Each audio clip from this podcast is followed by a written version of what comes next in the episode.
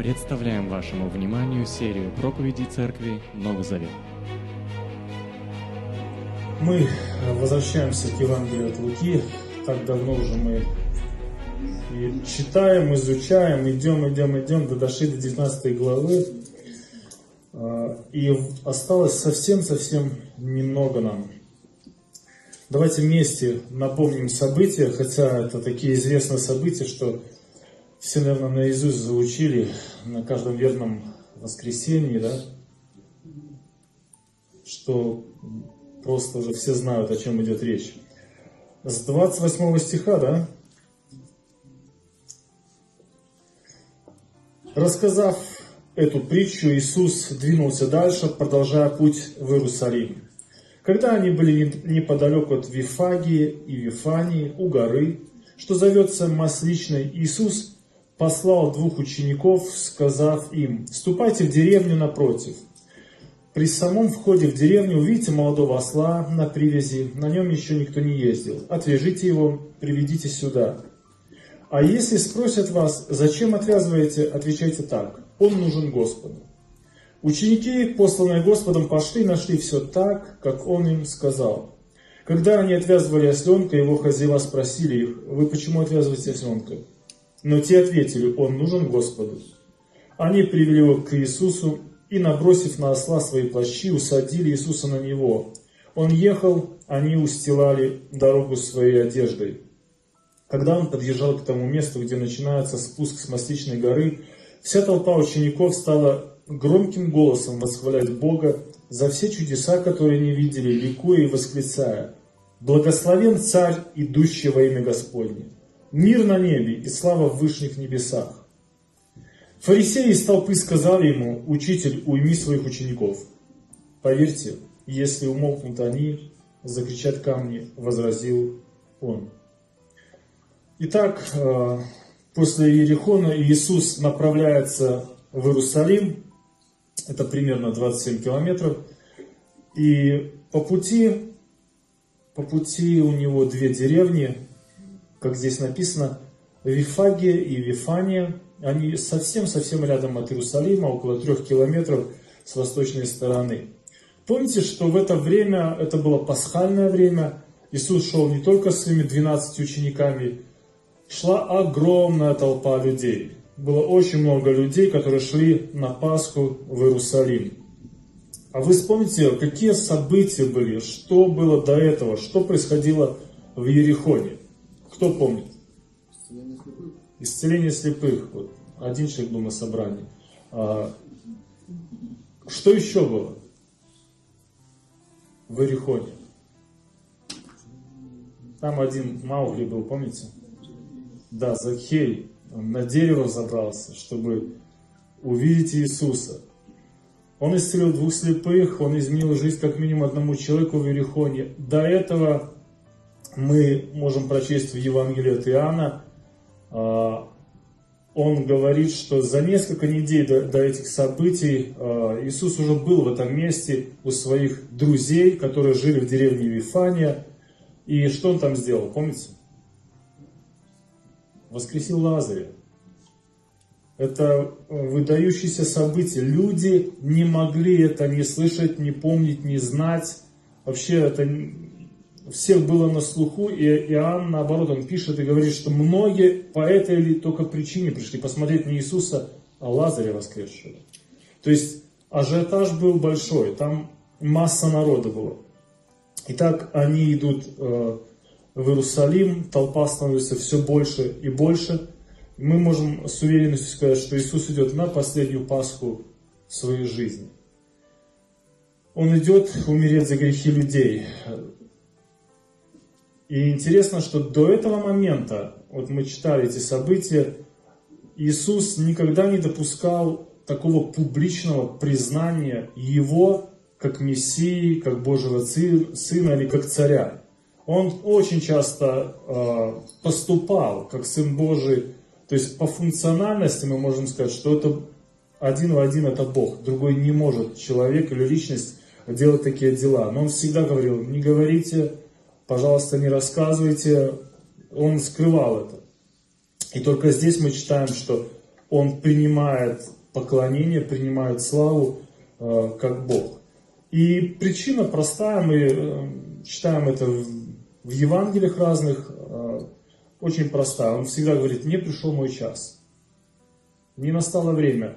Иисус идет по небесному расписанию, он все сверяет с Отцом, и он знал, что и когда можно было говорить, и как поступать.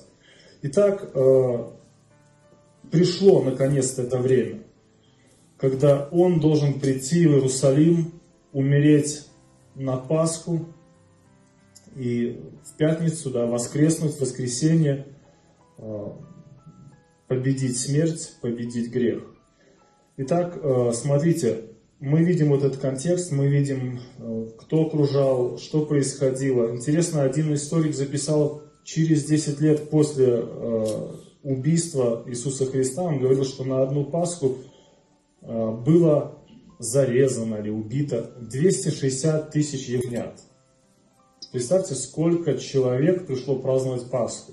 Если вы э, обратитесь к книге Исход и посмотрите, что один ягненок примерно был на 10 человек, на две семьи или на одну большую семью.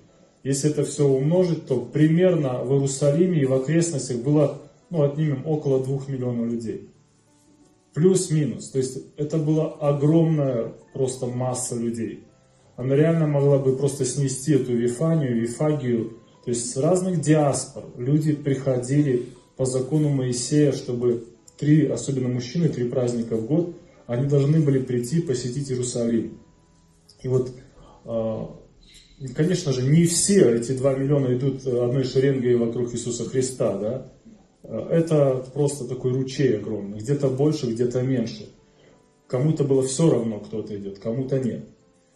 Итак, э, он идет в Иерусалим, и практически все евангелисты описывают детали его путешествия. И первое, что мы видим, это приготовление уже непосредственно к самому шествию, да, к въезду в Иерусалим. Вот я уже упоминал, что Иоанн в 12 главе говорит, что а, он воскресил за несколько недель до этого Лазаря, затем он продолжает и говорит, что он снова пришел в Вифанию за 6 дней. Помните, там же Мария помазала его а, елеем драгоценным, там Иуда отреагировал на это. А, это все идет по расписанию. В десятый день по книге Исход, десятый день должны были выбрать Агнца, 14 день его должны были зарезать и отпраздновать праздник а, Пасхи. Так и было сделано. В этот день Иисус идет, и через несколько дней его убивают.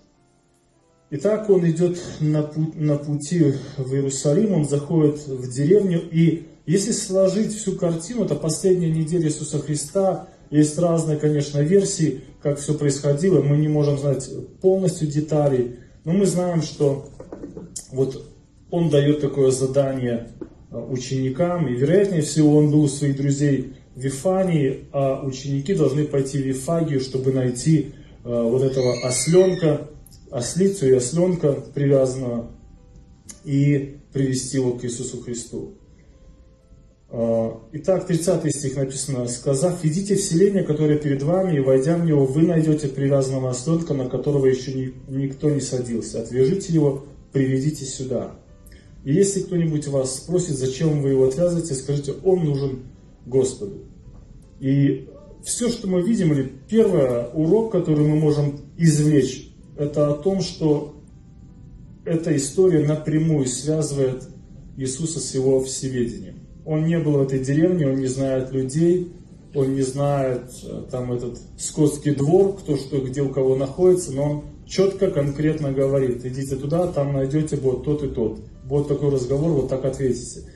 И его вот такая черта, как сведение, идет шлейфом через Евангелие. Вы можете заметить неоднократно, что Иисус, например, беседа с Нафанаилом, одним из учеников, он заговорил о нем, он говорит, человек, у которого нет лукавства в сердце, это редкость была, человек, который простой, открытый.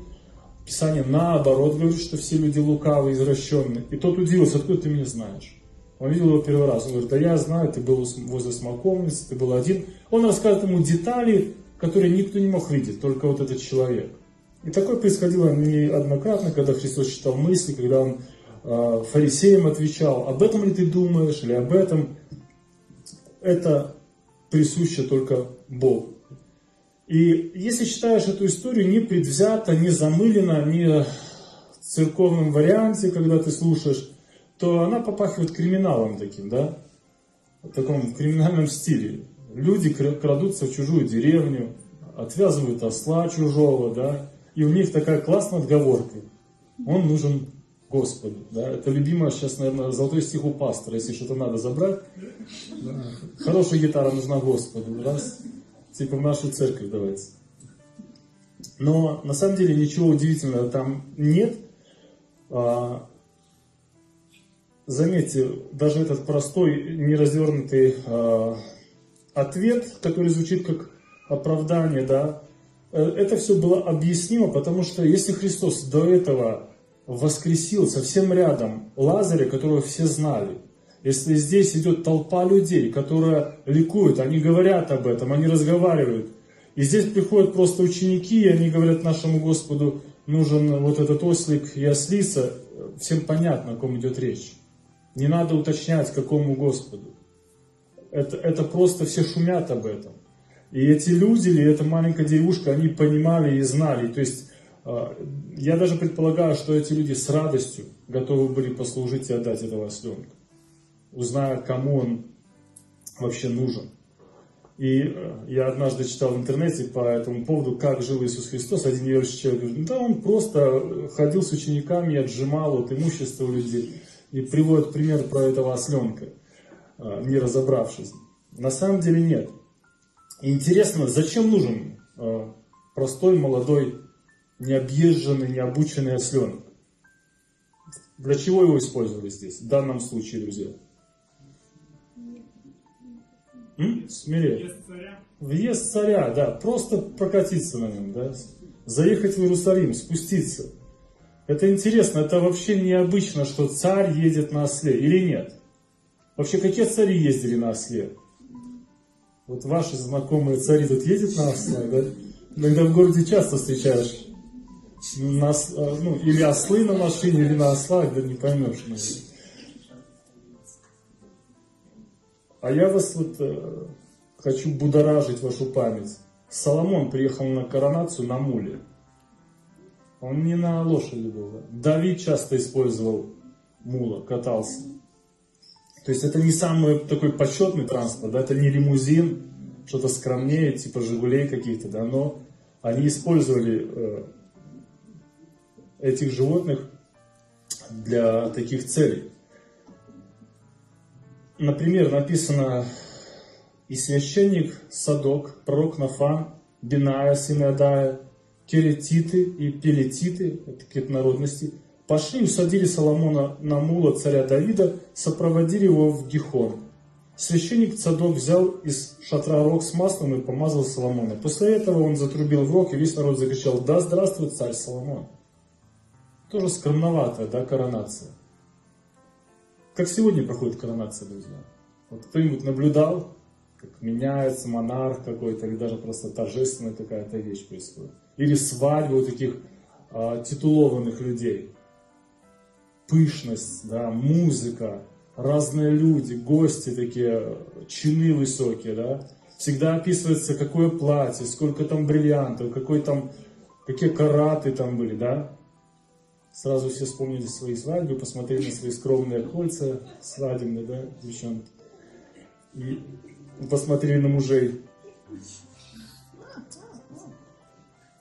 Друзья, да, пусть не смущает. Бог всей Вселенной, Царь, показывает нам смиренный пример.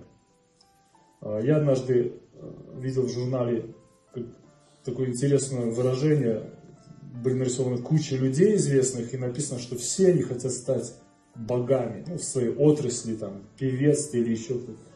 Только один решил стать человеком. Скромность э, не в почете сегодня, да? но это история, история о скромном царе, о скромном воцарении, напоминает нам об этом качестве. И Иисус не просто показывает всем этим людям, друзья, вот я, в принципе, породословный потомок Давида, я в его стиле действую. Вот он ездил на муле, его сын Соломон известный, ну и я вот такой же э, манере. Нет, здесь что-то больше, здесь исполнение пророчеств. И Захарий об этом писал. «Возликуй великим ликованием, дочь Сиона, кричи от радости, дочь Иерусалима. Вот царь твой идет тебе, погляди, торжествующий, победоносный, кроткий, верхом на ослице и на осленке, сыне диченного животного. Захария 9.9. За 500 лет до Иисуса Христа были сказаны эти слова. И Матфей и Иоанн прямо говорят, это сделано во исполнение этого пророчества. Это скромная коронация царя, это скромное шествие, это исполнение пророчества. Итак, все, что мы здесь видим, э, мы можем назвать одним словом, это такая скромная подготовка. Нашли транспорт, посадили, и э, Иисус едет э, в Иерусалим. И мы идем дальше. Вот второй, второй слайд. Мы видим царя и реакцию народа. Мы видим поклонение. Это интересный момент. Если есть царь, у царя есть земля, есть законы, есть подданные и есть правильное отношение к этому царю. Э, и здесь есть две реакции народа на самом деле. Поклонение и отвержение. Итак, они привели осленка к Иисусу, набросив на него свои плащи, посадили на него Иисуса. Когда он ехал, люди начали расстилать на дороге свои плащи. Когда он приблизился к месту, где дорога спускается с Мастичной горы, все множество учеников начало радостно и громогласно прославлять Бога за все чудеса, которые они видели. Благословен Царь, который приходит во имя Господа. Мир на небе, слава в вышних небесах. Интересный, интересный момент. Да? Деревня находилась на этой стороне горы. Ему надо было подняться, потом немножко спуститься, и был Иерусалим. И пока он не заехал за гору, пока люди не увидели э, город, они не совсем так ликовали. Но как только они увидели царя, столицу, как бы Иерусалим, то кто там должен быть, вот это все сочетание, пришла эйфория. Они просто начали кричать, радоваться, ликовать постилать свою одежду. И это на самом деле был древний обычай. Они были знакомы с этим. А, если вы когда-нибудь вникали, вот четвертая книга Царств, девятая глава, идет беседа, и был человек Иуи и сказал, он сказал мне, так говорит Господь, я помазываю тебя в цари Израиля. Они заторопились, взяли плащи, постелили их ему прямо на ступеньках. Потом они затрубили в рог и закричали, воцарился Иуй это еще одна была коронация за много лет до Иисуса Христа. Что стоит за этим символом? Что стоит за тем, что люди выходили, постилали э, свои халаты, а, резали ветки пальмовые, символ радости, интересно тогда был. У нас сегодня верба это символ чего? Или интересная картина, да? Если посмотреть, э, что тогда за этим стояло, это за символом стояло простое значение. Я подчиняюсь этому царю. Я преклоняюсь перед этим царем. Это точно так же, как пасть в ноги перед ним. И, конечно, никто не хотел падать перед ослом, чтобы он по тебе прошелся. Но вы можете наблюдать, когда царь, он вышел, он на троне, он над всеми. И это точно такой же символ, чтобы ты был над нами. Такое же значение. И они показывали визуально, ты наш царь, мы преклоняемся перед тобой, мы, мы подчиняемся тебе. По крайней мере, в этот день они показывали э, своим внешним видом такое подчинение. Сегодня другая ситуация. Да? Посмотрите вот на это значение в свете сегодняшних пальмовых ветвей, которые несут наши храмы. Люди, наоборот, идут туда с вербами, чтобы что-то взять от Бога, а не подчиниться Ему. Верба не символ того, что мы стелим перед тобой вместо одежды или чего-то, чтобы показать, Господи, Ты наш Господь, Ты наш Царь, мы преклоняемся. Нет, Ты вот благослови, вот эта вот э, вещь, она принесет мне удачу дома, там и будет на один год зарядки до следующего верного воскресенья хватит. А, совсем другое понимание, все извратили. Но это была другая демонстрация, демонстрация своей подчиненности, демонстрация признания власти и авторитета этого человека. Как сегодня проверить свое уважение, мое уважение к Богу, мое подчинение к Богу? Как сегодня я могу знать, что я действительно, как говорят, у меня есть царь в голове? Лучший способ это проверить, это посмотреть, как вы относитесь к его словам. Подчиняетесь ли вы его слову? Повинуетесь ли вы его слову? Как Писание говорит, трепещем ли мы перед его словом? Знаем ли мы его? Вот э, ролик хороший, да, спрашивали простые вещи, да, оказывается, сложные вещи, да, спрашивали. Они, конечно, не нужные вещи. Какая мне разница, сколько раз там, семь раз ходили или шесть. Суть в другом. Перед Богом все города падают. Но это говорит иногда о том, насколько мы владеем Словом. И вот этот символ, он и показывал настроение народа. Представляете, вся толпа идет, идет Иерусалим, здесь люди, а, там Пилат, наместники, и здесь крики, что царь. У нас царь, коронация.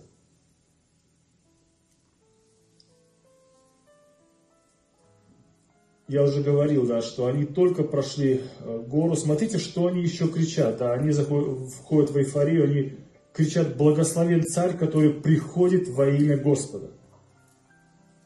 Царь, который приходит, царь, который от имени идет, который представляет Бога. Здесь красивые слова, если действительно они верили в это, что этот человек, он от Бога, он пришел во имя Бога, это Божий царь, это ставленник Божий, то это полнота веры. И дальше, смотрите, очень созвучные слова, как те, которые ангелы говорили, когда Христос еще только приходил в мир. Мир на небе, слава в вышних небесах.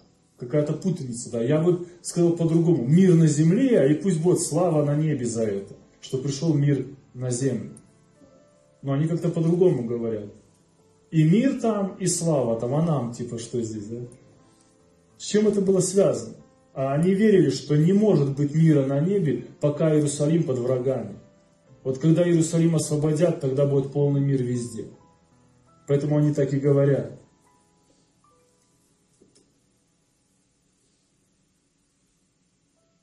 Как бы вся толпа говорит, мы прославляем царя, пришедшего от Господа, с авторитетом Господа. И я уверен, что в этой толпе было много людей, чьи жизни после встречи с Иисусом изменились. Но их было, конечно, в меньшей степени, чем просто людей с зевакой, которые просто чего-то ожидали здесь. Они прославляют Христа, они прославляют Его, как здесь написано, вспоминая все чудеса, конечно, вспоминая.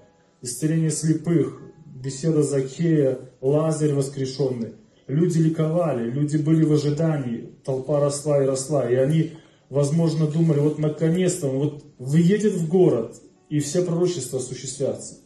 Представьте, вот вы можете словить себя на мысли, что вы современники исполнения вот этих пророчеств, что сейчас вот при вас, при вашей жизни римляне будут разбегаться, израильская нация станет управлять всем миром, они думали, может быть, этот момент, когда реально наше царство, оно воздвигнется.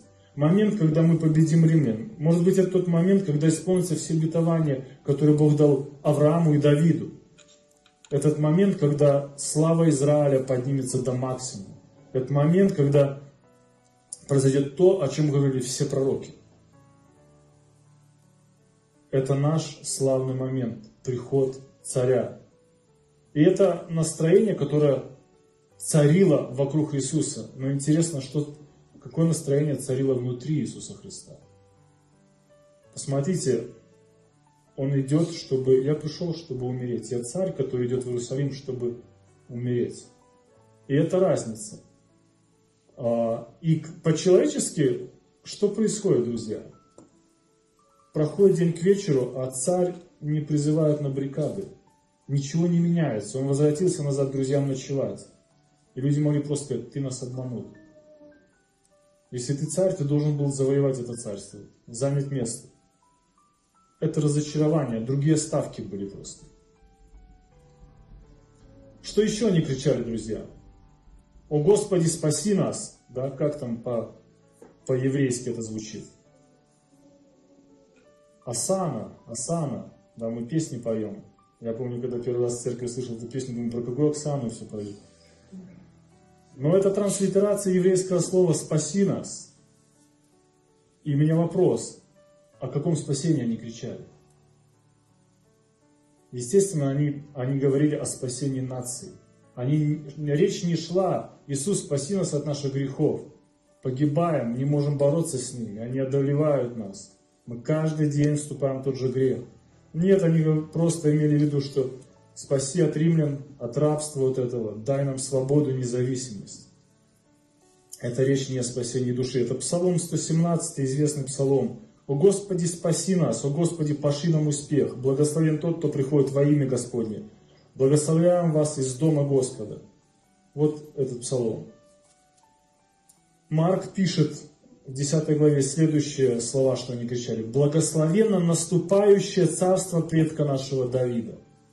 Он подтверждает ту же мысль. Они верили в наступающее царство. Вот оно сейчас, оно должно прийти. Асана вышних небес. Вот их мышление, наступает царство. И никто не ожидает, что их царь в этом городе через три дня умрет. И, конечно, для нас это радостная картина, воцарение, мы признаем царя, и печальная картина. Он едет на свою смерть. А, какие уроки мы видим здесь, друзья? Признаете ли вы его царем в своей жизни? Сегодня не популярно слово раб, да? Как это раб? Да? Но если у нас есть господин, то мы точно не господа. Мы подчиняемся, мы признаем, мы преклоняемся, мы слушаем его.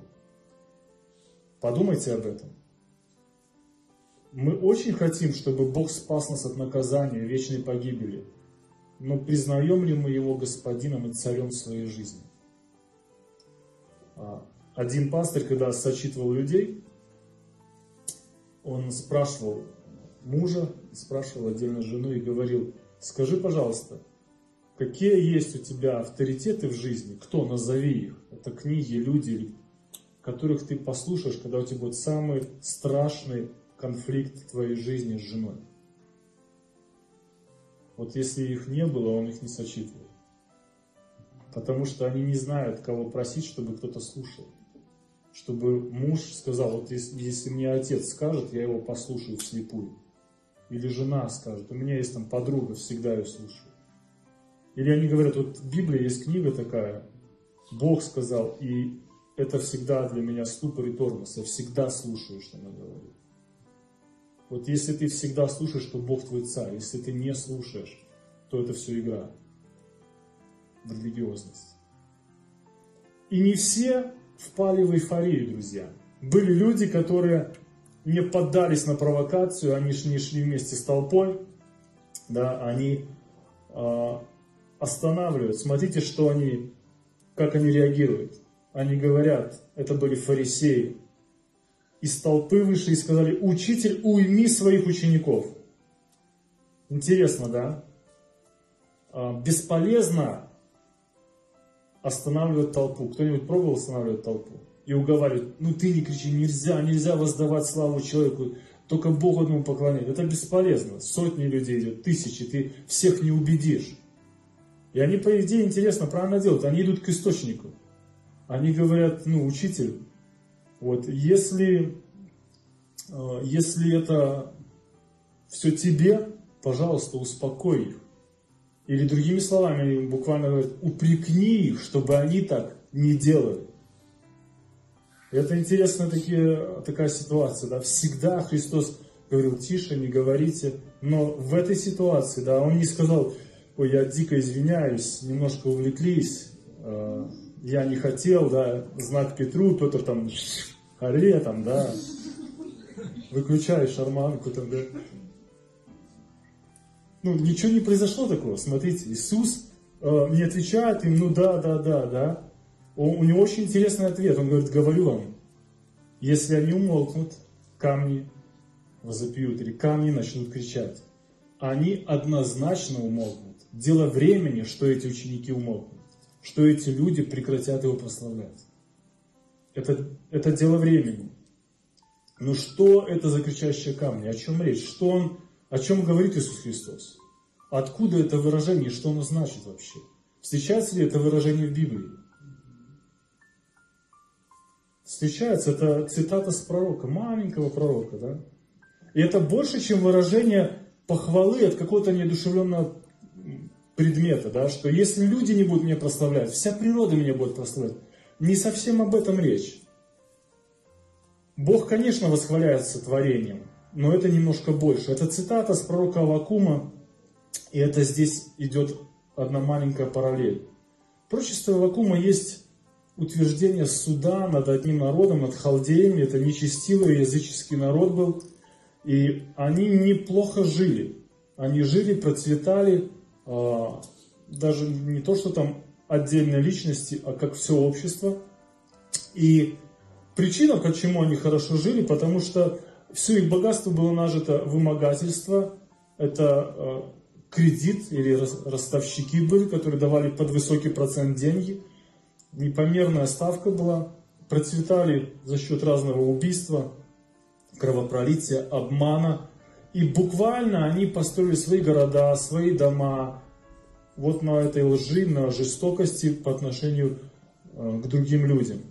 И Авакум получает послание от Бога о суде над ними, и он говорит, э, там целая глава есть, вот если дальше мотануть слайд, давайте попробую прочитать. Горе тому, кто копит чужое добро, кто богатеет на взятом в долг. Надолго ли это? Не поднимутся ли нежданно твои взаимодавцы?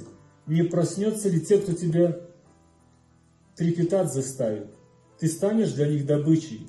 За то, что ограбил ты много народов, те из них, что остались, тебя ограбят, потому что ты проливал кровь, совершал насилие на земле, в городах и над всеми жителями.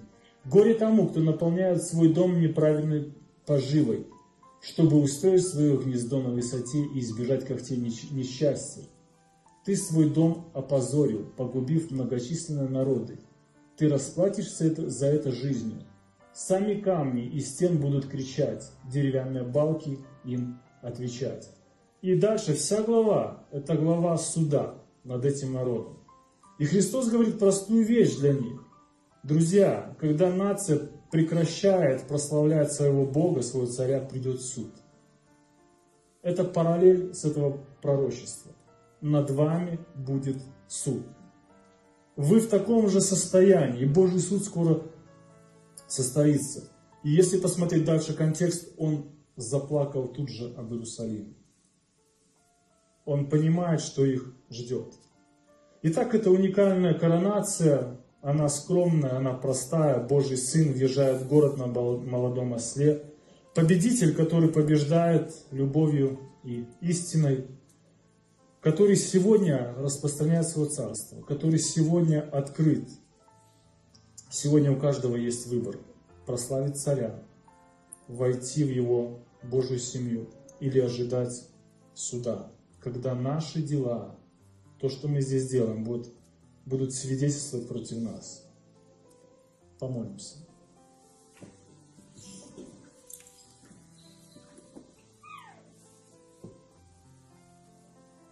Отец, мы благодарим за Твоего Сына, который добровольно пришел на эту землю, который добровольно умер за нас. Господи, мы осознаем, что Он наш Царь, мы осознаем, что Он наш Бог, мы осознаем то, что Он достоин самой высокой, самой пышной коронации, почести, прославления.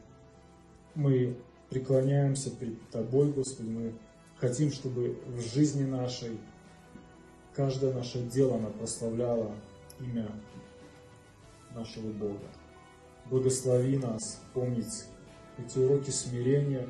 Благослови, Господи, всегда иметь в сердце своем понимание, кто Ты, что Ты сделал и кто мы. Ходить в смирении пред Тобой, быть благодарными и прославлять Тебя всегда.